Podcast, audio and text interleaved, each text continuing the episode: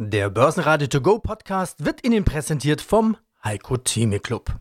Werden Sie Mitglied im Heiko Theme Club. heiko-theme.de Börsenradio Network AG Marktbericht Im Börsenradiostudio Andi Groß gemeinsam mit Peter Heinrich und Sebastian Leben.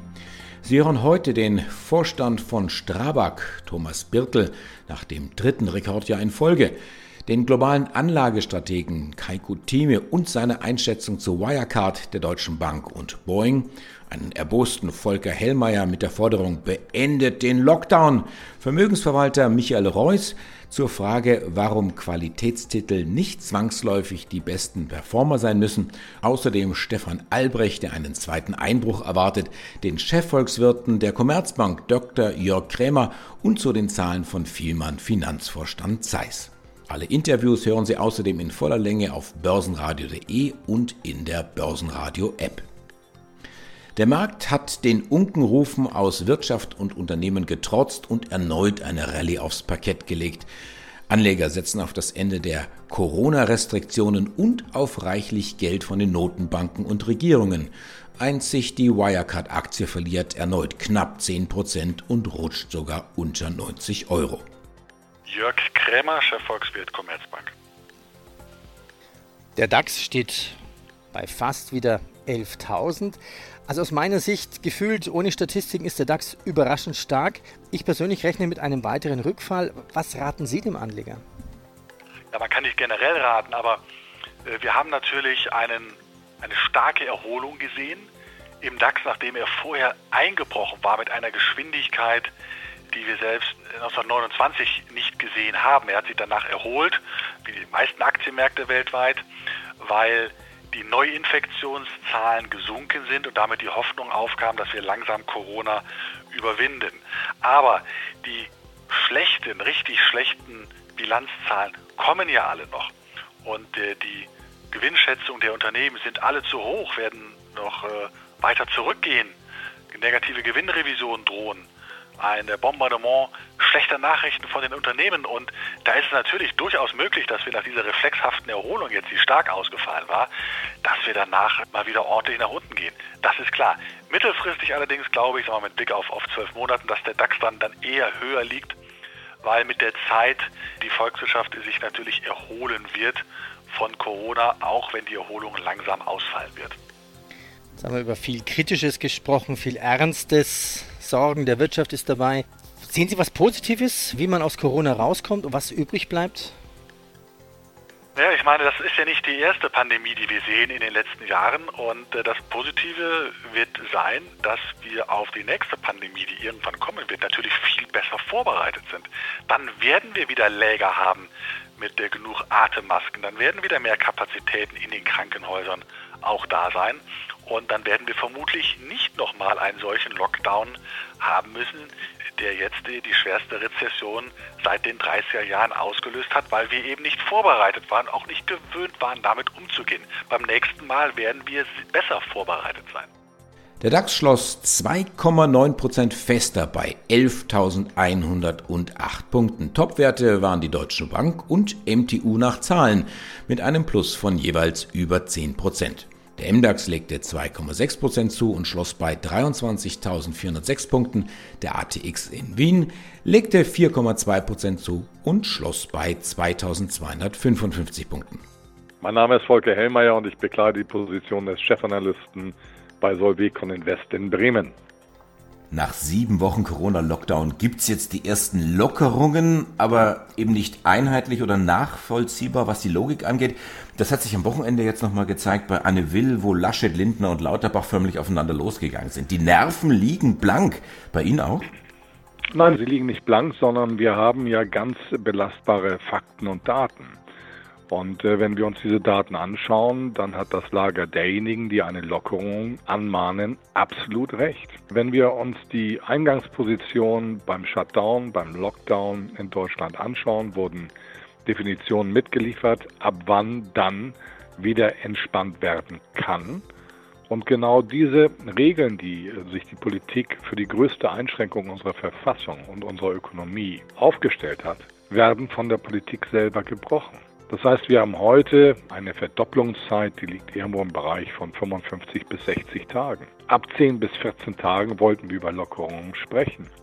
Dann bekamen wir noch ein Diskussionsverbot quasi vom Bundeskanzleramt. Die gute Kanzlerin wollte keine Diskussionsorgien über Exit-Strategien. Dann werden von Seiten der Virologen neue Zahlen ins Spiel gebracht. Und da erkenne ich eine Form der Beliebigkeit. Ich schaue mal auf Strukturen. Diese Form des Diskurses ist bezüglich der veränderten Strukturen vor dem Hintergrund der Anfechtung an unsere Verfassung, vor dem Hintergrund der Anfechtung an unsere ökonomische Struktur in meinen Augen definitiv zu hinterfragen, wenn man Demokratie ernst nehmen will und wenn man auch diese Pandemie ernst nehmen will. Auch wenn man das Thema Solidarität ernst nehmen will. Ich bin für Solidarität mit den Risikogruppen. Aber ich bin auch für die Solidarität mit den Menschen, die das System tragen und am Ende es auch erst ermöglichen, dass wir uns im Moment den Luxus leisten können des Shutdowns und Lockdowns, auch im Vergleich zu anderen Ländern.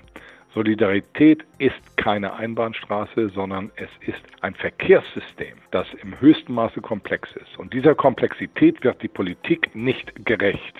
Und darüber bin ich erbost wir brauchen die Exit-Debatten. Länder mit sehr viel schwächerem Datenkranz bezüglich Covid-19 sind heute dabei zu lockern oder machen mindestens Pläne, wie jetzt im Mai gelockert werden soll. Und vor dem Hintergrund, wie gesagt, sehen Sie mich eigentlich gerade bezüglich der Länder, die sauber Statistik machen, recht zuversichtlich, dass das Thema einen ähnlichen Verlauf nimmt wie in China oder auch in Südkorea. In China haben wir heute noch unter 900 akut Infizierte. In Südkorea sind es unter 1600. Und das sollte man auch immer dann auf die Bevölkerungsgrößen beziehen und dann sich fragen, ob der Aufwand, der betrieben wird, vor dem Hintergrund einer gesellschaftspolitischen Solidarität in der Breite und Tiefe angemessen ist oder nicht. Passend zum Corona-Thema die US-amerikanische Biotech-Firma Gilead hat mit dem Wirkstoff Remdesivir zur Behandlung von Covid-19 einen Zwischenerfolg erzielt. Eine erste Studie hat einen sogenannten primären Endpunkt erreicht, was nichts anderes bedeutet, als dass weiter getestet wird, um zu sehen, ob das Ebola-Medikament auch gegen das neue Coronavirus hilft. Mein Name ist Michael Reuss von der Vermögensverwaltung Huber Reuss und Kollegen aus München. Herr Reus, dann nehmen Sie doch mal bitte Ihre Glaskugel raus, putzen die nochmal richtig und schauen mal, was Sie drin sehen. Wo stehen wir mit dem Markt, mit Corona, mit unseren Aktien, mit unseren Investments in einem Jahr? da muss ich leider sagen, so lange kann ich gar nicht polieren, dass da die Glaskugel wieder klar wird. Also Sie wissen ja, dass ich solche Aussagen nicht mag und dass das eigentlich unmöglich ist. Das kann man nicht prognostizieren. Man kann nur mal, wie gesagt, das kleine und das große Bild anschauen.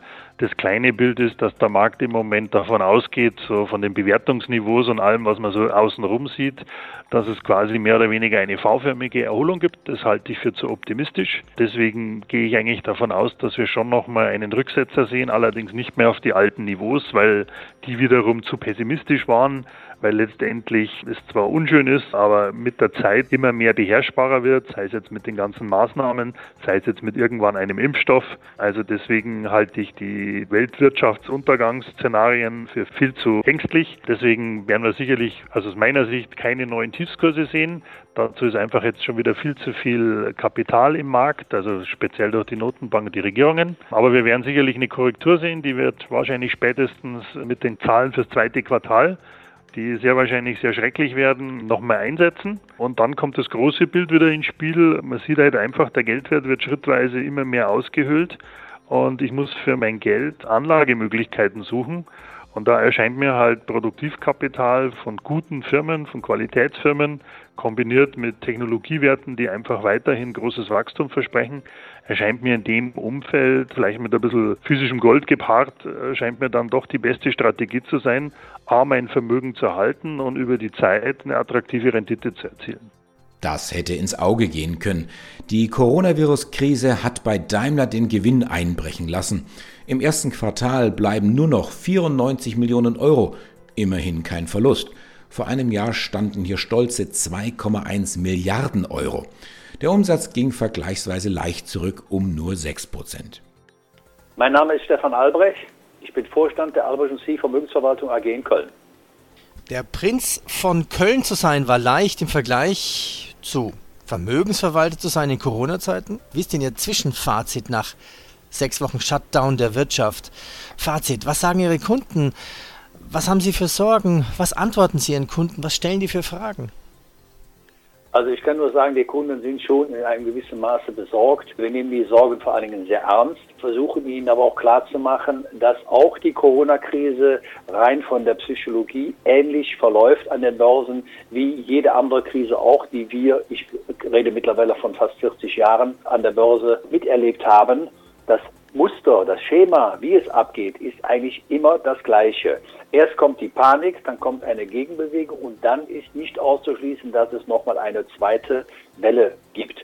Die zweite Welle haben wir noch nicht gesehen. Es hat sich alles relativ beruhigt, aber wichtig ist, dass man breit aufgestellt sein Depot haben sollte und eng mit dem Kunden auch kommunizieren sollte. Wir geben jetzt jede Woche eigentlich einen kurzen Marktkommentar an unsere Kunden raus, die das haben wollen. Andere sagen, lasst uns damit in Ruhe. Ihr macht das schon. Also das Vertrauen in unsere Arbeit ist schon sehr groß, aber es ist einfach wichtig, den Kunden so ein bisschen emotional abzuholen, die Sorgen ernst zu nehmen. Und wir haben Gott sei Dank, dadurch, dass wir die Depots gut aufgestellt hatten, als es den riesen Crash gab mit dieser Panik im März, haben wir, wenn der DAX oder die Börsen 30, 40 Prozent zum Teil verloren haben, lagen wir bei 10 Prozent. Mir tun die 10 Prozent weh, aber wenn ich investiert sein möchte, dann kann ich nicht sagen, ich, äh, wenn es runtergeht, bin ich gar nicht dabei. Das wird nicht funktionieren.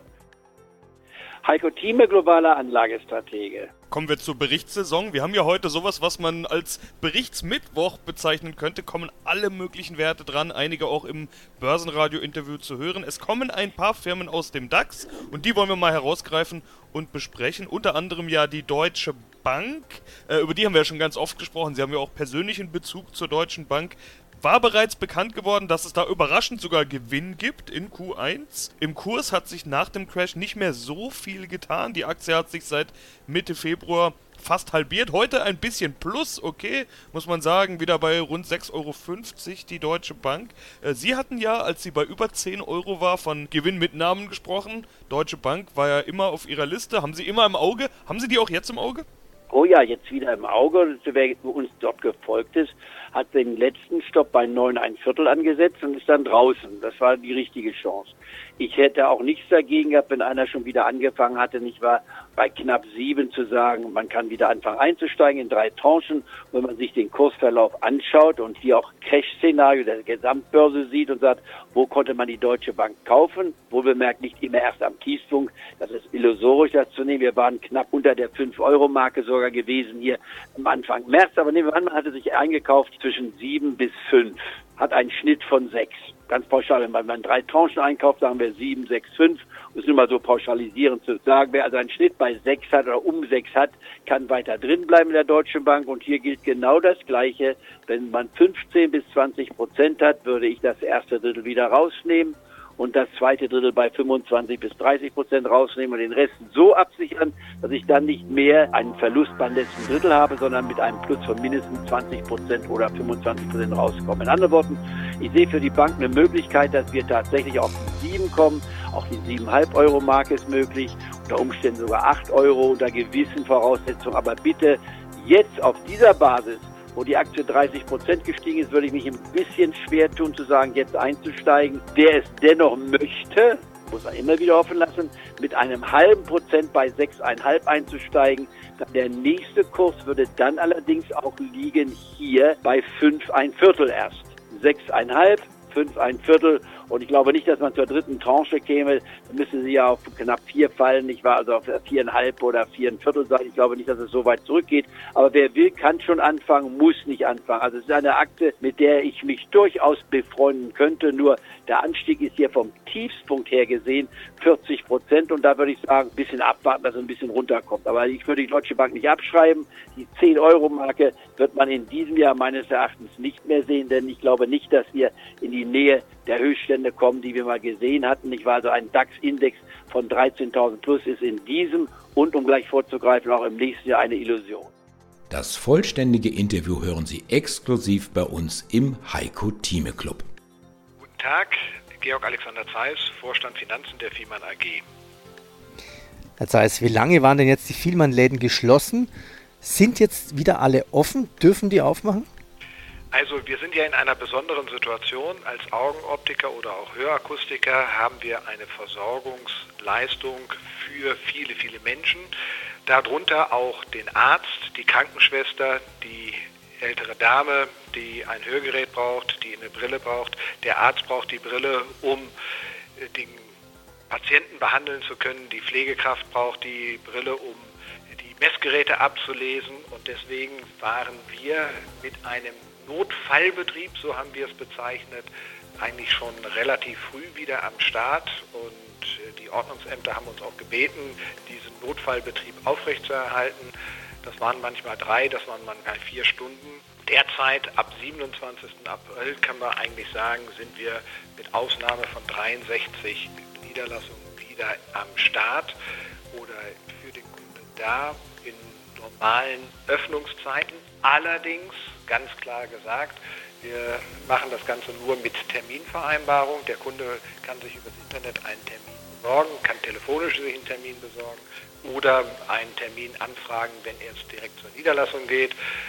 Das führt letztendlich dazu, dass wir mehr oder weniger operativ sind auf einem deutlich niedrigen Niveau. Denn jetzt kommt die Einschränkung. Wir haben ja mit dem Herrn Professor Exner aus Bonn, der Chirurge auch ist und Hygieniker der Klinik in, Bonn, Universitätsklinikum in Bonn, ähm, ein Konzept erarbeitet, wie wir aufgrund von Hygienemaßnahmen sowohl für den Mitarbeiter als auch für den Kunden eine großmögliche Sicherheit bieten.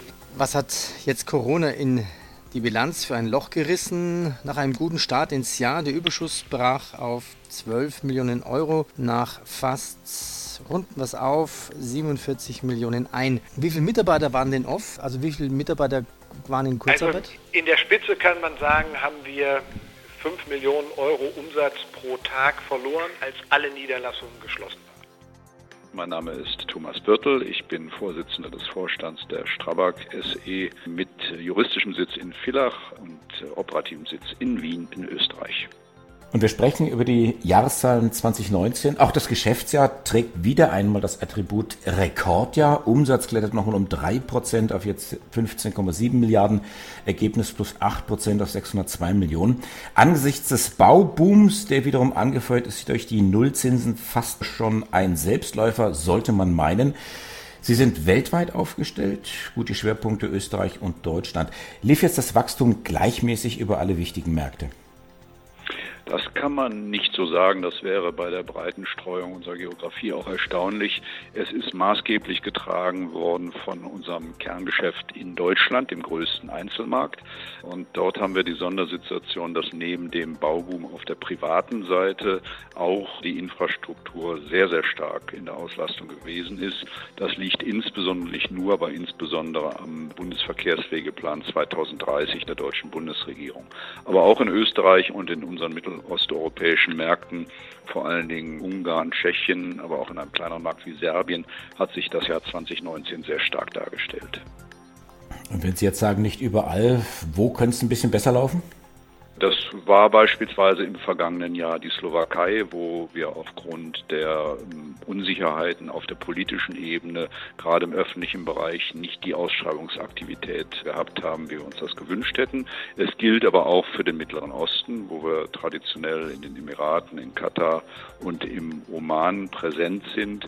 Dort haben wir schon seit der Veränderung des Ölpreises einen deutlichen Rückgang der Vergabetätigkeit festzustellen gehabt. Und der hat auch das gesamte Jahr 2019 2019 angehalten.